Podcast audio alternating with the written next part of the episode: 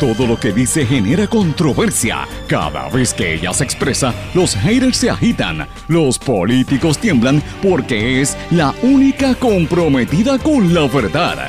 Periodista, bloguera, relacionista licenciada, analista de la noticia, escritora y le dicen la provocadora en las redes sociales. Y ahora comienza en blanco y negro con Sandra Rodríguez Coto.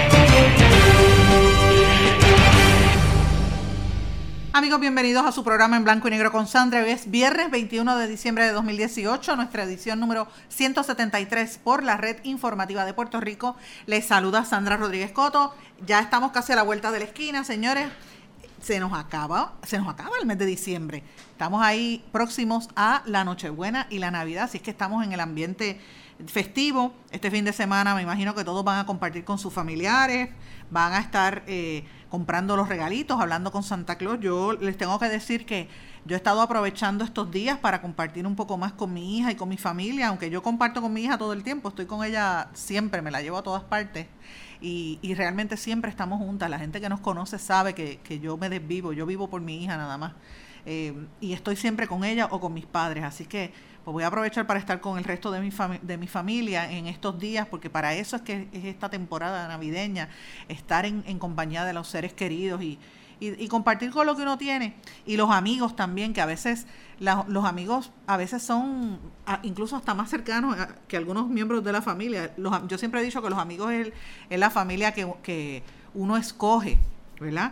Eh, y a veces son más cercanos que, que a ciertos familiares. Yo eh, tuve el privilegio ayer de estar en, anoche, estar en dos actividades muy, muy hermosas.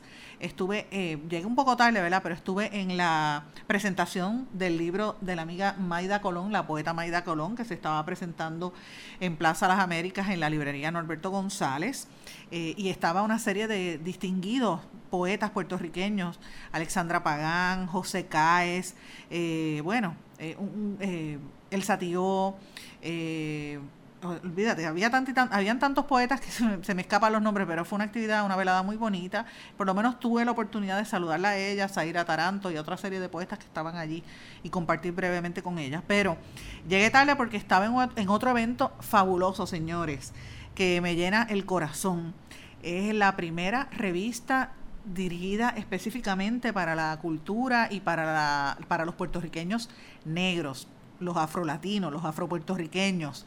La revista se llama Étnica, es un proyecto de la amiga Glorian Sacha Antonetti, que le hemos tenido en este programa, eh, una periodista y gestora cultural.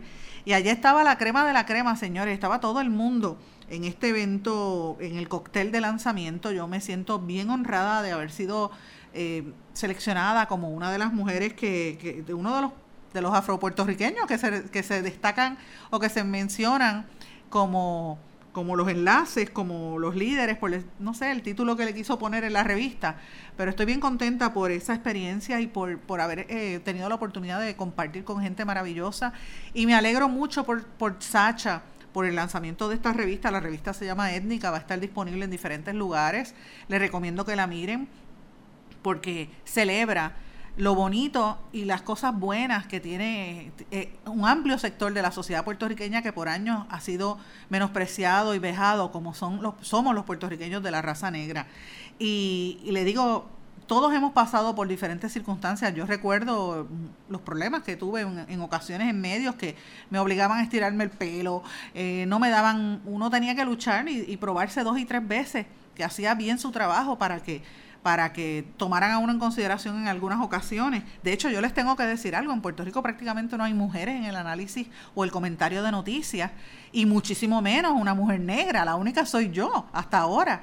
Eh, y he tenido que hacerlo empujones y, y dando codazos, y yo le agradezco mucho a la red informativa y a estas emisoras regionales que están dictando pauta, porque hay que dar una alternativa distinta a la gente, hay que darle otras otras opciones, que el público llegue a su propia conclusión, no sea el discurso que dice todo el mundo. Así que en ese sentido, pues yo felicito a Glorian y al grupo que estaba allí. Ayer estaba, eh, bueno, entre estos estaba Modesto Lacén, estaba, pero presentes estaba allí eh, Yolanda Arroyo Pizarro, Mayra Santofebres, estaba Julio Rivera Saniel con Mili Méndez, estaba el amigo artista plástico, pintor, escultor eh, y poeta también, Daniel Lind.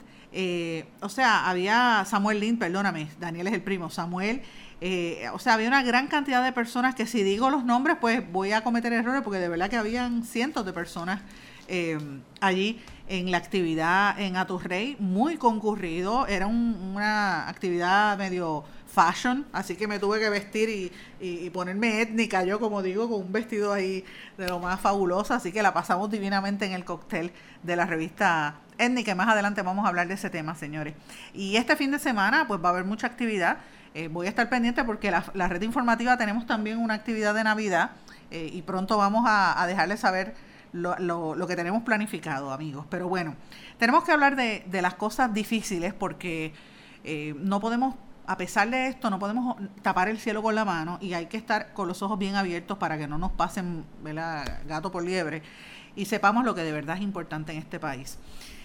En el día de ayer, ustedes saben que nosotros tuvimos en este programa una mujer policía, eh, anunciamos que una mujer policía iba, iba, a demandar al municipio de Cataño. Hoy vamos a hacer un análisis en detalle de lo que está ocurriendo, donde en Puerto Rico hay 23 mujeres que han sido asesinadas en lo que va de año. De, ese, de, ese, de esa cantidad, que es escandalosa, un 13% han sido matadas por sus parejas que son policías.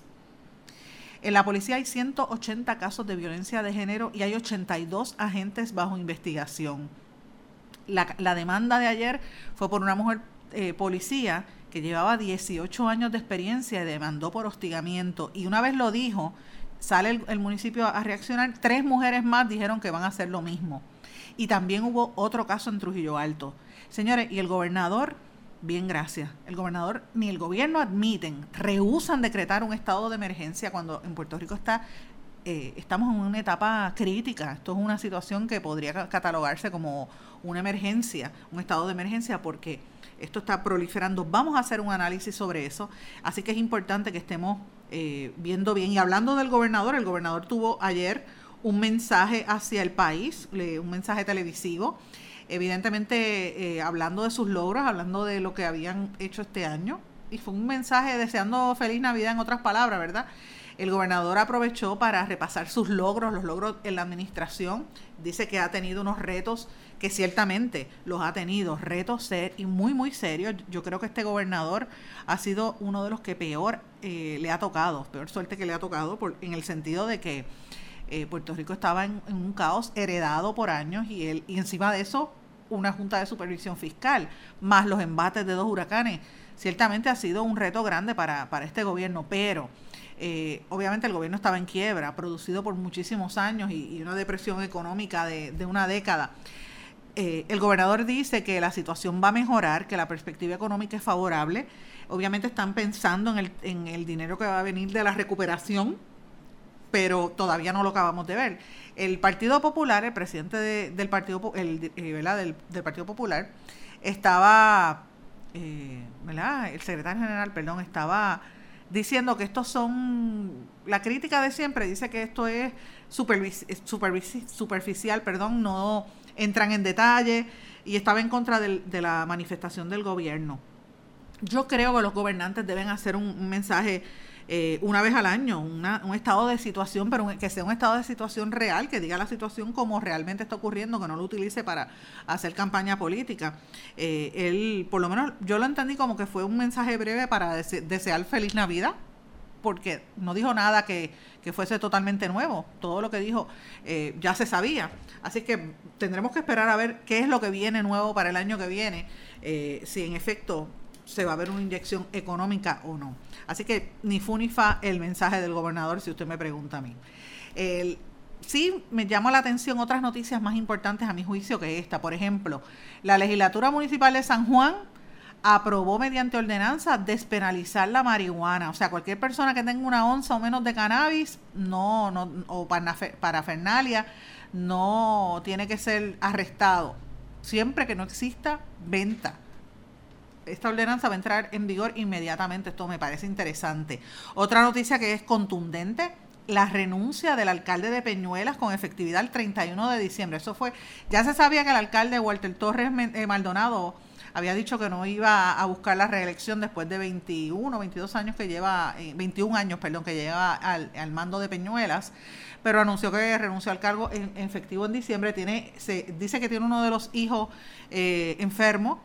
Él tiene trillizos de 16 años, una nena, dos varones, y uno de los nenes es eh, tiene la condición de perlesía cerebral y por esta situación el alcalde se tiene que retirar. Como madre de una niña que tiene perlesía cerebral, mi hija Mariela tiene perlesía cerebral tiene otras condiciones, pero yo sé lo que es la perlesía cerebral. A mí nadie me puede hacer ningún cuento, amigos que me están escuchando. Es bien duro, es bien, bien duro. Gracias al Señor, mi hija camina. Eh, tiene otros retos, pero es una situación extremadamente dura. Así que yo puedo entender, ponerme en, la posición de ese padre que, que eh, happens to be, como dicen los americanos, un alcalde, el alcalde de Peñuela. Eh, puedo entender la situación por la cual está pasando. Él lleva, es un hombre de 52 años, hombre relativamente joven, lleva como alcalde desde el 97, pero tiene esta situación eh, con su hijo. Esperemos que no sea nada grave, esperemos que, sea algo que pueda, que lo pueda superar pero aparentemente uno de sus hijos está enfermo. Y cuando un hijo está enfermo, miren, uno suelta todo. A mí me pasa eso cada vez que Mariela, este año que pasó, eh, que ha sido bastante duro también para mí, mi hija la operaron y yo estaba que me, quería morir.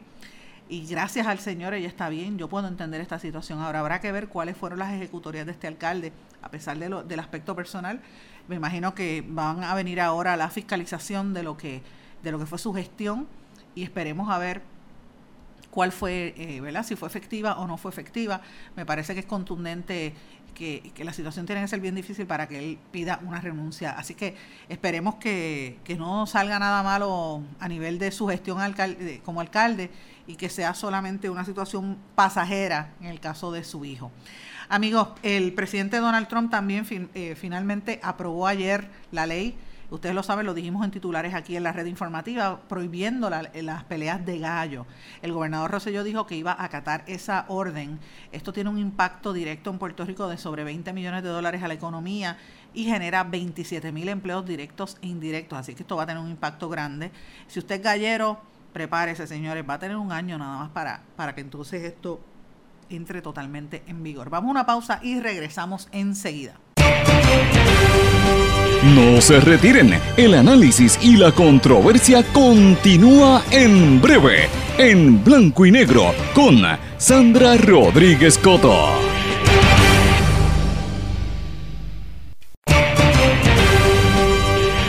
Y ya regresamos con el programa de la verdad, en blanco y negro, con Sandra Rodríguez Coto.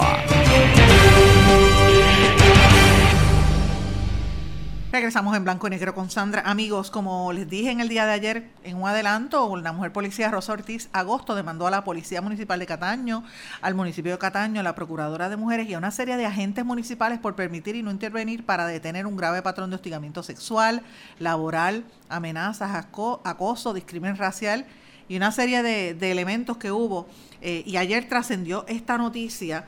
Eh, básicamente la cubrieron todos los medios. Escuchemos parte de lo que dijo la licenciada María Liz Rivera, una de las abogadas que está representando a la mujer policía Rosa Ortiz Agosto. Que radica la demandante Rosa Ortiz, una agente municipal de, la Policía Municipal de Cataño, eh, presenta una demanda de hostigamiento sexual, acoso laboral, represalia. Estamos hablando de que integrantes de la Policía Municipal, tanto eh, específicamente supervisores de ella, la han mantenido en un patrón de acoso y hostigamiento a expresiones específicas sexuales de poder obtener un beneficio laboral si, la persona se acostaba con ese demandado. Eh, expresiones también por razón de su color, expresiones directas también por razón de su sexo, por ser mujer hostigamiento eh, se ha manifestado también, a, lo han manifestado a otras de estas compañeras. Sí, lo que pasa es que pues, no se atreven a hacer lo que yo hice. El alcalde presentaba esta querella en enero de 2008, 2018. El alcalde el día de hoy no ha citado a la dama, no, no ha habido un resultado de esa investigación. No se ha hecho nada en relación a lo que la dama ha solicitado. También, al no tener respuesta del alcalde tampoco, acude a la procuradora, que está para defender a las mujeres. la procuradora y radica una querella en la procuradora de la mujer y tampoco ha habido una investigación ni una cita. Nosotros entendemos que se le ha fallado a Rosa Ortiz. El gobierno le ha fallado a Rosa Ortiz y que el municipio le ha fallado. Él envió una carta diciendo que iba a mandar un investigador externo a verificar, pero no me han notificado más nada. ¿Cuándo fue eso? En enero de este año. Sí, fueron explícitas. O sea, le dijo, tú sabes lo que tienes que hacer. Te tienes que acotar conmigo para estar bien. ¿Y ella tiene testigos de esas alegaciones? Ese, ese evento específico no. En ese evento específico, pero hay otros. Otros. Otros de la manera en que ese teniente, teniente, ¿verdad? De ese teniente se dirigía a la dama de una manera hostil, diciéndole, este, aquí tú no mandas, este, eh, situaciones de, de, índole de administrativo, de, empleado y, patrón, o sea, y supervisor, que se pueden manejar de una manera cordial. Era, aquí hago lo que yo quiera. O sea, tú, tú, ah, el problema tú, el problema tuyo es, o sea, nosotros tenemos problemas contigo siempre y lo vamos a resolver. Eso se va a resolver la populete esta, la penepopu. Yo tengo que seguir trabajando con ellos. Y entonces, como el municipio no tomó ninguna acción, yo a veces no me, no me siento bien y tengo que reportarme enferma porque ellos siguen con el mismo patrón. Cada vez que llego siempre están diciendo comentarios, burlándose de uno. Inmediatamente removimos al alegado eh, acosador eh, que se trata del teniente Osvaldo Báez Ferrer, basado comisionado de la Policía Municipal de Cataño, bajo la invitación del señor José Rosario, pasamos a removerlo del turno de la víctima para que no tuviesen ningún tipo de relación y no se encontraran Las alegaciones de maltrato y discrimen de la compañera no pudieron ser sustentadas ni por su declaración, ni por la declaración de sus testigos, ni por las personas involucradas. Por lo tanto, el oficial investigador externo determinó que no pudieron eh, ser sustentados, no pudieron ser evidenciados más allá de todo razonable, por lo que entonces no procede a radicarse ningún cargo o alguna otra sanción contra el comisionado en ese momento, que era el señor Edwin Rivera Martínez, o contra algún otro supervisor. Sin embargo, si el oficial investigador externo le da credibilidad al testimonio de la compañera en la alegación de hostigamiento sexual, porque tanto su alegación como las declaraciones juradas que, se, que están como parte del expediente investigativo demuestran que sí había un patrón de hostigamiento sexual contra ella de parte del teniente Osvaldo Báez, variamente del empleo, pero no de sueldo, y tiene una intención de destitución en el municipio de Cataño por el caso de hostigamiento sexual. El municipio de Cataño actuó correcto y conforme a la ley, pero no podemos violentar el debido proceso de ley que tiene el compañero de, notificación, vista informal y todo lo demás, pero eventualmente el compañero va a ser destituido del municipio de Cataño. Esas fueron las declaraciones durante el día de ayer de diferentes personas, ¿verdad?, que estuvieron vinculadas a esto. Las primeras que ustedes escucharon, las voces de mujeres, eran, en primer lugar, la mujer policía, la, la, licenciada Maralis Rivera, que es una de las que está representando a la mujer policía, y en segunda instancia a la mujer policía, Rosa Ortiz. En tercer lugar está un funcionario, un abogado del municipio de Cataño diciendo que el municipio actuó adecuadamente, que no se probaron, que sí se probó que hubo una, una instancia de hostigamiento sexual, pero el resto de los que ella está eh, demandando no se probaron. Pues miren, déjenme decirle algo. Yo les, les quise pasar ese audio completo para que ustedes pues lleguen a sus propias conclusiones, pero les voy a dar un dato adicional para que tengan un poco de contexto. Esa mujer radicó su querella en el mes de enero, porque llevaba ya un patrón de hostigamiento de palabras soeces. Eh, la perseguían, el hombre estaba constantemente, él y los demás hombres, porque todos son supervisores, eh, se le aparecía en el horario de ella y tan pronto ella se negó a tener relaciones sexuales, entonces le cambiaron el horario, la pusieron a romper noche, nunca le cambiaron el horario, siempre la dejaban de madrugada. Eh, y ella le pedía que la cambiaran para otros horarios, ¿verdad? Por el día y no les rotaran el, tiempo, no lo hacían. Eh, y entonces todos los demás empezaron con un patrón a decirle gorda, a decirle, ah, eres negra, ah, cállate, cállate la boca. O sea, era un, era un ambiente totalmente hostil. La demanda está, eh, contiene una serie de, de frases bien terribles y ella en la conferencia de prensa lo dijo ayer. Otra serie de cosas bien fuertes, al punto que ella estaba totalmente nerviosa y tuvo que ir al médico y entonces la, le suspenden. Incluso para que ustedes tengan una idea, cuando ella se queja, porque le digo, miren esto, ya lo hizo en enero y viene, estamos en el mes de diciembre, un año entero para que entonces reaccione el municipio cuando se hace esta rueda de prensa, porque públicamente a ella nunca se le ha citado para explicarle qué pasó o si de, de, en efecto se hizo alguna supuesta investigación, ella no sabía. Entonces, esperan un año a que se haga una conferencia de prensa para que entonces trascienda esta información. Pues déjeme decirle que mientras estábamos eh, escuchando las declaraciones de esta mujer ayer en la tarde, tres otras mujeres policías, tres, se comunicaron con la abogada Maralis Rivera y le dijeron esto según la abogada, que están pensando radicar demandas contra el municipio porque también fueron víctimas de alegados patrones de hostigamiento sexual y de acoso. O sea, tres otras mujeres aparte de esta mujer. Si, si, y que no lo habían hecho antes por temor, por temor a represalia. Miren, a esta mujer policía, desde que se quejó, no le están pagando, no le hacen eh, depósito directo.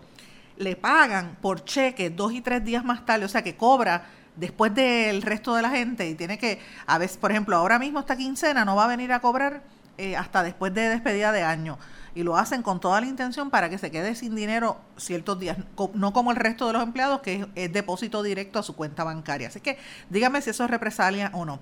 La procuradora de la mujer hizo unas expresiones que dijo que iba a investigar el caso, porque evidentemente esta mujer policía fue por los canales, fue a la Procuraduría, en enero también, no fue hasta marzo que un oficial le dijo, sí, acepté, eh, le cogió como una declaración y jamás la volvieron a llamar. Ahora es que viene a reaccionar porque esto se hizo público. En la rueda de prensa de ayer también estaba presente, aparte de la licenciada Rivera y otros abogados, también llegó eh, Chariana Ferrer, la portavoz o presidenta de la colectiva Feministas en Acción, eh, que son las mujeres que han estado protestando en contra de la violencia machista. E, y ella hizo una serie de declaraciones bastante importantes que voy a compartir brevemente con ustedes, señores, pero antes de, compartir estas declaraciones de, ella, yo quiero que sepan algo. A la mujer, al igual que al hombre, hay que respetarlo. se tiene que respetar la dignidad del ser humano, señores, basta ya. Ayer mientras trascendía el caso este de Cataño, y como les dije, tres otras mujeres policías de ese municipio se quejaron. Y, y para que ustedes sepan, hay seis mujeres en ese municipio, ninguna la ascienden de puesto o no las han ascendido por años porque es una cultura donde la mujer está sometida. E, esta mujer policía que se atrevió tiene 18 años en, trabajando en esa fuerza. El marido de ella, que es policía también, lo suspendieron como represalia porque ella se quejó. O sea, ella tenía que acostarse con un jefe o tener relaciones sexuales para que entonces la dejaran en el puesto. Esto es una falta de respeto. Y mientras eso estaba trascendiendo, los compañeros de Guapa Televisión publicaron o dieron a conocer otro caso de hostigamiento sexual en el municipio de Trujillo Alto. O sea, lo que estamos viviendo en Puerto Rico son unos momentos bien duros, bien difíciles. Sabemos que después que hay una tragedia o una emergencia eh, meteorológica o una emergencia de incompetencia del gobierno, como fue lo que pasó después del, del, huracán María, donde tanta gente murió, hubo tantos enfermos y hubo tanta situación difícil, la crisis emocional eh, trasciende, mucha gente se pone más violenta eh, y estamos viendo las repercusiones desgraciadamente ahora y no se están atendiendo adecuadamente. Ya ustedes saben que en el día de ayer yo critiqué duramente al ausente secretario de salud. Pero una de las manifestaciones de eso es, sin lugar a dudas, la forma en que se están creando estos ambientes hostiles hacia las mujeres y hacia los niños y los viejos. Las mujeres, por lo menos algunas, están, se atreven a, a decirlo, pero no puede seguir esto así. O sea, este país no va a echar ese adelante si se maltrata a más de la mitad de la población porque las mujeres somos la mayoría. Hay más mujeres que hombres en este país. ¿Cómo es posible que se maltrate? Eso no se puede tolerar. La mujer es un ser humano que merece respeto y merece dignidad. Y todos los hombres que le faltan el respeto a una mujer en el, en el empleo, recuerden que son hijos de una mujer y muchos posiblemente sean casados, tengan esposa y tengan hijas. ¿Le gustaría que le hicieran eso a sus hijas? Esa es la pregunta Un hombre no, no, un hombre debería tener respeto. La mujer se tiene que respetar, por supuesto, a sí misma. Pero si, si en el ambiente laboral, si dice no, es no. Vamos a una pausa y a nuestro regreso hablamos de lo que expresaron, la, lo que expresó la líder de eh, la colectiva Feministas en Acción. Vamos a una pausa. No se retiren, el análisis y la controversia continúa en breve, en blanco y negro, con Sandra Rodríguez Coto.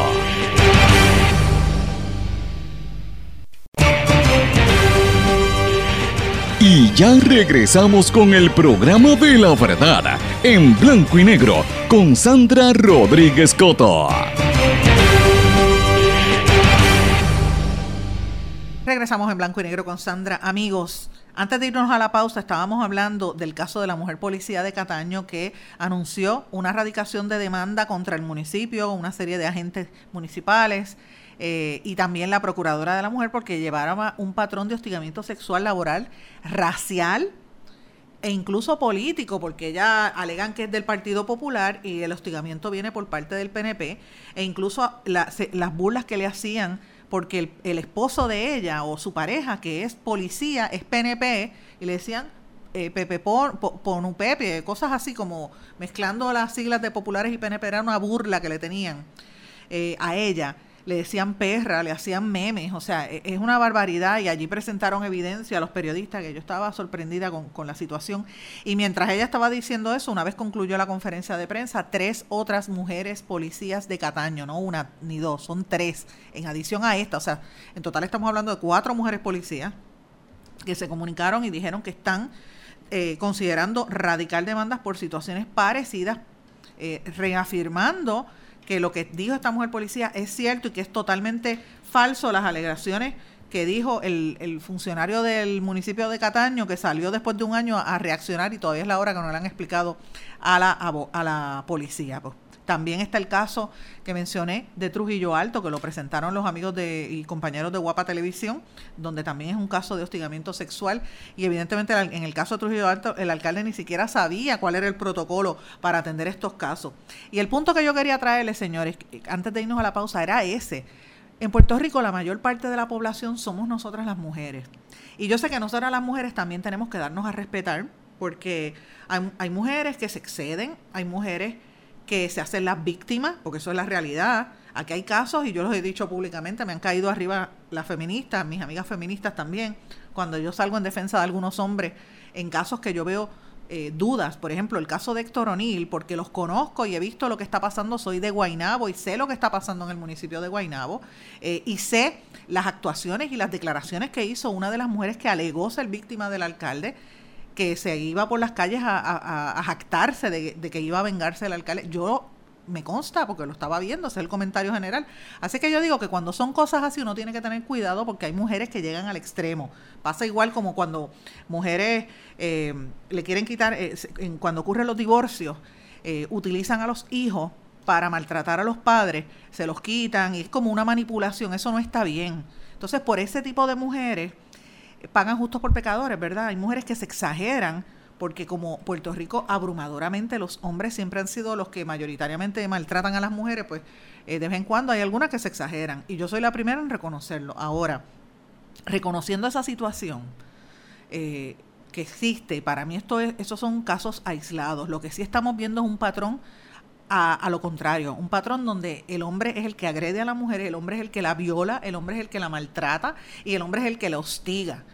Y, yo creo, esto yo no soy teórica ni nada, por, e, ni, nada por el estilo, pero conversando con una serie de personas expertas en el tema, trabajadores sociales, psicólogos, eh, siempre me dicen que después que pasa un huracán o un terremoto o una desgracia natural o una situación económica como una guerra o una crisis, eh, una recesión como la que nosotros todavía estamos viviendo, las repercusiones se manifiestan en la salud mental. Y si usted se fija, mire, mire, haga un, análisis mental de las noticias que han ocurrido durante este año y usted va a ver la gran cantidad de casos de violencia que cada año parece que son más familiares que golpean a mujeres, maltratan a los niños, o sea, los asesinan, cosas así. Eh, y en el ambiente laboral se da un, un escenario como ese. Eh, y yo pienso que nosotros deberíamos estar superando eso hace mucho, mucho tiempo, superando ese, esa, esas actitudes negativas, esas actitudes de menosprecio. Más de la mitad de la población, las mujeres somos la mayoría. No se puede permitir. Hay que, las mujeres somos, eh, deberíamos tener la misma igualdad que el hombre en el sentido de que nos respetemos como, como seres humanos. No por encima, no por debajo, sino iguales somos biológicamente y emocionalmente diferentes. Las mujeres funcionan y pensamos distintos a los hombres, pero eso no quiere decir que estemos por debajo o que vamos a aceptar que un hombre nos venga a hostigar eh, o nos venga a maltratar. Y, y, viceversa también. Pero en este caso, vuelvo e insisto, señores, se está viendo una, una situación terrible la cantidad de mujeres que siguen siendo asesinadas a manos de hombres, policías también que están agrediendo mujeres, que evidencia también la crisis que hay en la policía. ¿Y cómo es posible que el gobierno de Puerto Rico no lo admita? No, no acepte que hay una crisis de feminicidio para que puedan bregar con el problema, porque cuando uno tiene un problema, lo primero que tiene que hacer es aceptarlo para poder solucionar la situación. Y el gobernador se niega a hacerlo. Él dice, sí, hay problemas, eh, sí, hay, hay una situación, hay que respetar a las mujeres, pero no hace nada. Con un anuncio de la procuradora, que nadie sabe ni quién es, que, los, los, canales por pena le dieron un anuncio ahí gratis. ¿Usted cree que va a resolver algo, señores? No. Aquí hay que implementar una política pública y hay que darle herramientas y adiestramiento a los policías. Hay que empezar a encauzar esto, esto, a procesar estos casos y aceptar lo que es una, un crimen como un feminicidio. Y a mí me parece vergonzoso que a estas alturas el gobernador dio un mensaje ayer al país y no acepte la crisis de, feminicidios que se están eh, dando. Y yo tengo que decir que eh, la colectiva de mujeres feministas que ha estado protestando. Hay gente que las critica, dice que son radicales, ah, mancharon de, ¿verdad? Dañaron propiedad pública, lo cual yo estoy en contra y lo, se los he expresado, no me gusta eso pero creo que han hecho una buena labor en el sentido de levantar un asunto público que no se quería hablar y si no fuera por esas mujeres nadie estaría hablando del tema. Hasta Bad Bunny se dio cuenta y lo dijo que eh, cambió un video y reconoció que ha tenido problemas en sus líricas y él dice que él no inste, eh, de hecho está diciendo que es hora de que, de que paremos esta situación con las mujeres y todavía el gobernador de Puerto Rico no lo quiere aceptar. Pues miren, ayer eh, durante esa conferencia de prensa de la mujer policía, llegó hasta el lugar Chariana Ferrer, que es la portavoz o presidenta de la colectiva feminista eh, que ha estado haciendo estas protestas públicas. De hecho, hoy va a tener una protesta frente al cuartel de la policía y escuchemos lo que nos dijo Chariana en una conversación allí, allí mismo ayer en el Colegio de Abogados. Me encuentro con Chariana Ferrer de la colectiva feminista que durante el día de hoy va a tener una manifestación a las 4 de la tarde en contra de la violencia de género y el discrimen hacia las mujeres. Esto va a ser frente al cuartel de la policía, el cuartel general. Buenas tardes. Buenas tardes. Pues mira, estamos convocando eh, a una manifestación a las 4 de la tarde frente al cuartel general en la avenida Roosevelt. Eh, la manifestación es llamada a cada policía, le llega a su feminista, eh, reconociendo la situación de violencia de género que se está reproduciendo al interior de este cuerpo. en lo que va de año, tres mujeres han sido asesinadas a manos de sus parejas o exparejas, de las cuales eran precisamente agentes de la policía. Esto implica que un 13% de las víctimas, de las mujeres asesinadas en este país, han sido asesinadas a manos de la policía. Un 13%, que ciertamente es sumamente alarmante. A esto se suma que actualmente la policía tiene sobre 180 casos de violencia, de querellas administrativas sobre violencia de género, de los cuales 82 casos están bajo investigación. Eh, la situación es alarmante, es un estado de emergencia, lo hemos estado diciendo en las últimas semanas. Vimos que en, durante esta semana un sargento eh, de la policía fue eh, detenido luego de golpear a su pareja y justamente la mañana, eh, durante esa mañana, un ex policía se suicidó luego de haberle dado una golpiza a su ex esposa. es el mismo policía que en el 2015 se, atrincheró en su hogar, tomando de rehén a su familia, eh, amenazando con matarles. Y dado esto fue expulsado de, la uniformada, pero vemos que eh, eh, tres años después va a la casa de su ex esposa, le da una golpiza y luego se suicida. El gobernador ha estado durante toda esta semana haciendo anuncios de, seguridad. En este espacio hemos denunciado, y es nuestra opinión, que lo que ha hecho el gobernador con el anuncio del operativo de drogas y con el anuncio de las, de las 50 patrullas para San Juan es una estrategia para desviar la atención y para ocupar el campo, porque ahora la segunda semana de enero es la vista de la reforma de la policía. Pero en ningún momento él admite de la crisis que hay con los feminicidios. ¿Ustedes entienden que él ha respondido al reclamo de las mujeres? No ha respondido, no se ha reunido con nosotras, no ha atendido los reclamos que se le ha enviado. Lo que sí hemos visto es que ha estado en un media tour eh, anunciando esfuerzos, incluso órdenes ejecutivas, luego de haber dicho que no iba a firmar una orden ejecutiva porque sí, porque terminaba haciendo un papel. Eh, eh, yo he visto campañas de orientación, ¿verdad? Exhortando a la ciudadanía a cero balas al aire en lo que va de año no ha habido ni una sola muerte por una bala al aire. Lo que, hacía, lo que sí ha ocurrido es que 23 mujeres han sido asesinadas. Eh, y ese es el estado de emergencia. Así que vemos, eh, y no es cancelar una campaña por la otra, pero tenemos que también poner los recursos del gobierno en función a proteger a la ciudadanía y en este caso a uno de los sectores más vulnerables que son las mujeres que están siendo acosadas, agredidas, eh, violentadas y hasta asesinadas por simplemente ser mujeres el gobierno está en esa actitud? O sea, ¿a qué ustedes entienden que es la responde esa actitud del gobernador de no aceptar un hecho que es evidente? A mí me parece que eh, eh, cuando hablamos de violencia de género, tenemos que reconocer que la violencia de género también se manifiesta a través del Estado. El no reconocer que tienes un problema es reproducir la violencia de género. Cuando las mujeres están siendo asesinadas, están eh, grupos feministas, grupos de mujeres como el de nosotras, estamos haciendo las denuncias. A mí me parece que es un pulseo político también, eh, un juego de poder, que él no se quiere eh, poner en la situación de que tenemos razón, de que nos está, estamos haciendo el trabajo que se supone que él esté asumiendo y no quiere reconocer eso y a mí me parece que mientras su, su orgullo, por decir, o su altanería no reconozca que tiene que sentarse a trabajar con nosotras, más mujeres van a seguir siendo asesinadas. Esperemos que no, pero hay que estar ahí. vamos a estar acompañándolas en la protesta de mañana. Gracias. más tarde, más tarde. Gracias. Esa era Chariana Ferrer, nada más con el testigo. Vamos a estar cubriendo eso para la red informativa y les voy a dejar saber qué sucede allí y si algo eh, mueve o toca el corazón del gobernador y de, y de las autoridades para que reconozcan esta situación como la crisis que es. Vamos a una pausa y regresamos enseguida. No se retiren, el análisis y la controversia continúa en breve, en blanco y negro, con Sandra Rodríguez Coto.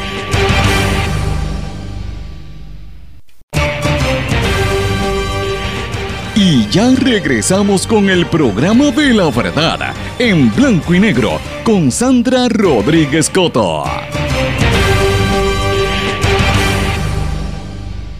De regreso a esta parte final de Blanco y Negro con Sandra, vamos a hablar de las noticias eh, internacionales y de los Estados Unidos, pero antes quiero hablar de una local importante, que es el, el papelón que está haciendo el Departamento de Hacienda, señores, con el lío que tienen en las computadoras y en los sistemas de informática.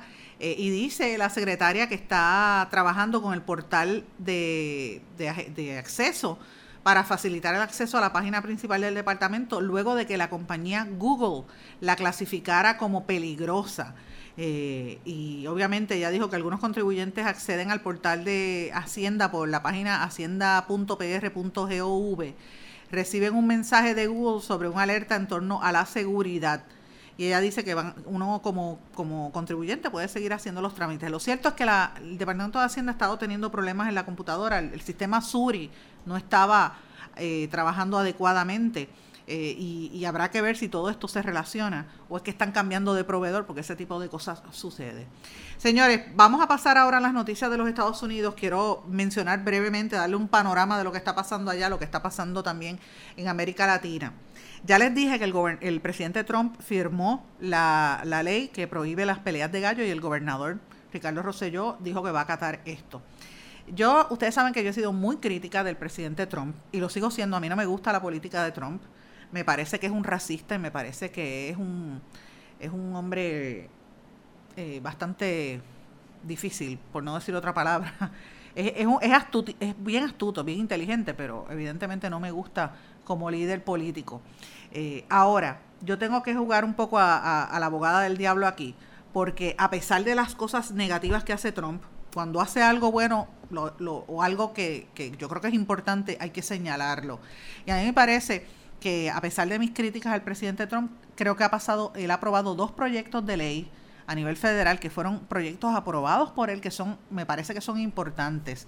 El primero es el, el, incluso el dichoso Farm Bill ese, que además del tema de, la, de las peleas de gallo, el Farm Bill legaliza finalmente el cáñamo o el hemp, o sea, la, la, la, cuestión del cannabis. Por eso que usted ve que la alcaldía de San Juan toma esa acción, porque es que eso es parte de lo, de lo que contiene el Farm Bill. Eh, la ciudad de Nueva York también lo está legalizando, por ejemplo. Y así que me parece que eso es algo positivo. Y el segundo, la reforma que anunció Trump al sistema carcelario de los Estados Unidos, que busca corregir las plenas excesivas que se le, se le hacen a los eh, negros, a los afroamericanos, por ofensas como posesión de crack. Eh, yo les digo, yo no soporto a Trump, yo detesto el hecho de que nos tiró con un papel toalla y que nos ha tratado como, como si fuésemos basura. Pero le tengo que conceder que estos dos proyectos son importantes. En el caso de los negros en los Estados Unidos, ustedes saben que Estados Unidos es el país con más cantidad de, presos por, por, eh, población, ¿verdad? Y la mayoría son, son personas que pertenecen a grupos minoritarios, muchas veces negros. Los negros, incluso la gente dice que es como una nueva, un nuevo sistema de, de, perdón, de esclavitud que en vez de ser esclavos, pues terminan en el sistema carcelario porque viven en guetos, los mantienen en ese ambiente, no, no tienen posibilidades y, y pues delinquen. Y entonces por posesión de droga a veces están toda la vida. Y por las mismas situaciones, si es, si es negro o es latino, eh, les ponen unas penas terribles versus a la gente que son de la raza blanca. Eso es, eso es evidente, hay cientos de estudios sobre el tema. Usted lo que tiene que hacer es mirar incluso en internet y usted se va a dar cuenta de eso. Así que me parece que este proyecto, que es una reforma del sistema carcelario que está proponiendo Trump eh, para reducir esas sentencias extremas, me parece que es positivo. Así que le voy a dar esa al presidente Trump. Eh, la Cámara Federal aprobó los fondos para la construcción del maldito muro ese de, entre México y Estados Unidos, que cualquiera diría que ese muro va a funcionar. Total, si, si los mexicanos hacen hasta, y los centroamericanos hacen hasta túneles como hizo el Chapo. O sea, yo no sé, no entiendo, no entiendo el show, pero la realidad es que la Cámara lo va a aprobar, pero se espera que ese proyecto va a ser rechazado por el Senado. Obviamente esto va a coger ahora un, un aire en estos días de, de, de, vacaciones. la polémica se va a reanudar en enero ayer también salió una noticia importante. El general James Mathis eh, renunció como secretario de la defensa de los Estados Unidos. O sea, miren cómo toda la gente que Trump nombra se va. Él lleva meses teniendo serias diferencias con el presidente Trump y lo hizo, la renuncia, un día después de que la Casa Blanca anunciara la salida, la salida de los americanos de Siria. Evidentemente la situación en Siria es mala, los militares entienden que se deben quedar pero el que manda es el presidente, así que él por eso determinó renunciar. Eh, y él ha sido crítico de la gestión de Donald Trump. Obviamente, aparte de lo de Siria, trasciende por el Wall Street Journal que Trump podría reducir sustancialmente las tropas de los Estados Unidos en Afganistán. Eh, y obviamente eh, ellos entienden que esto va a ser el comienzo del fin. Estados Unidos, Washington ha mantenido durante los últimos 17 años tropas allí. El país afgano está desplegando eh, más de 14 mil militares de los Estados Unidos y, el, obviamente Trump lo quiere bajar. Así es que veremos a ver qué pasa. Otra información importante de los Estados Unidos es el caso del famoso productor de películas de cine y, productor de Hollywood, eh, Harvey Weinstein. El juez sigue adelante con su caso y convocó a una audiencia privada. Eh, Obviamente ese juez lo que hizo fue que rechazó la petición del productor de cine de desestimar su caso. Él tiene cinco cargos de agresión sexual y eh, se fijó para el próximo 7 de marzo las audiencias previas al juicio. Él tiene unas serias acusaciones de una serie de actrices famosas a quienes él eh, le hacía acercamientos sexuales. A la actriz ganadora de un Oscar, Mira Sorbino, por ejemplo, como ella no accedió a sus avances sexuales, él le bloqueó su su carrera prácticamente. Ella nunca más pudo volver a hacer películas porque él le bloqueó las, las posibilidades de triunfar. Así que, y, hay muchas otras mujeres también en ese, en ese víctima, en ese proceso de víctima de este hombre que tenía un poder alto y, y, como tenía ese poder, pues creía que podía hacer lo que le diera la gana. Pasando a América Latina, señores, la economía de América Latina y del Caribe va a terminar en el año 2018 con un crecimiento de 1.2% en, esto es en el contexto de un escenario mundial bastante complejo y todavía hay mucha incertidumbre para, para pensar de qué es lo que va a pasar en el, en el año 2019 según la CEPAL. Eh, la cifra se sitúa prácticamente dos puntos por debajo de los 3.2 previstos para la expansión de la economía mundial en este año. O sea que, que lo que es el Caribe y Latinoamérica no va a crecer a la misma rapidez. En Argentina, un tribunal de apelaciones argentino ratificó el procesamiento a la expresidenta Cristina Fernández como jefa de una asociación ilícita que se montó para recibir sobornos de empresarios durante la era del kirchnerismo, primero de su marido y, y después de ella como presidente. Esto duró del año 2003 al 2015. Este tribunal avaló que ella sea detenida, algo que de momento impiden sus fueros como senadora. Ella es senadora, lo que quieren, y entonces ella están, hay alguna gente que dicen incluso que la quieren volver a postular como presidenta. En Colombia, Colombia expresó profunda preocupación por la expulsión del cónsul eh, colombiano de Caracas. Volvemos a decir lo que hemos estado diciendo en estos días, la tensión está incrementando en esa área. En Perú, un tribunal peruano dilató el fallo sobre el pedido de liberación de Keiko Fujimori, la líder opositora que cumple 36 meses en prisión preventiva mientras es investigada por presunto lavado de activos. Estados Unidos coordina con Francia y con Holanda la lucha contra el narcotráfico en la región del Caribe. Eh, y esto llevaron a cabo en Miami un encuentro para coordinar las operaciones conjuntas en la lucha del narcotráfico en esta región. Ellos le llaman la reunión, la reunión trilateral. Bolivia cerró el año con 11.173 eh, hectáreas de cultivos de coca erradicados. O sea, eliminaron casi 12.000 hectáreas de cultivos de, coca. Eso es un récord de los últimos años en, el, en que el gobierno consideró hoy como un ejemplo una lucha contra el narcotráfico. En Panamá, la aerolínea eh, panameña Copa, Copa Airlines, mostró hoy, eh, mostró, perdón, en, temprano en el día de hoy, una de las 19 aeronaves que llevan el diseño emblemático de la Jornada Mundial de la Juventud que se va a celebrar en Panamá del 22 al 27 de enero de 2019. En Cuba, eh, las provincias del occidente cubano eh, y La Habana, donde también, eh, donde ahí ustedes saben que en el occidente se encuentra la, capital Habana, están en alerta por la formación de un temporal que traerá a partir de, de hoy y desde anoche empezó un poco de vientos fuertes, tormentas y posibles inundaciones costeras ligeras, de ligeras a moderadas en todo el área norte y sur de la isla. Y, obviamente eh, eso va a afectar toda el área del Golfo de México. Así que si usted va a viajar para esa área del Golfo de México en los Estados Unidos o si piensa ir en esa región en el Caribe, tiene que tener cuidado.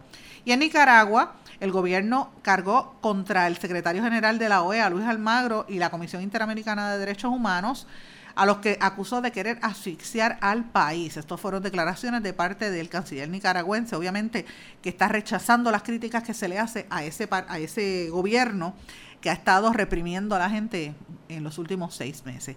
Amigos, este fue un panorama general de lo que está ocurriendo en los Estados Unidos y en América Latina. Espero que les haya sido de su agrado. Si usted está de acuerdo o en desacuerdo conmigo, esté eh, la libertad de comunicarse con nosotros a través de las redes sociales, en Facebook, Sandra Rodríguez Coto o en Twitter.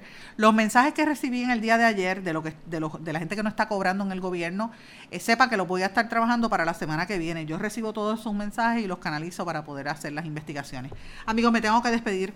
Se me acabó el tiempo. Que pasen todos buen fin de semana. ¿Se quedó con ganas de más? Busque a Sandra Rodríguez Coto en las redes sociales o acceda a en blanco y negro.blogspot.com porque a la hora de decir la verdad solo hay una persona en la cual se puede confiar. Sandra Rodríguez Coto en blanco y negro.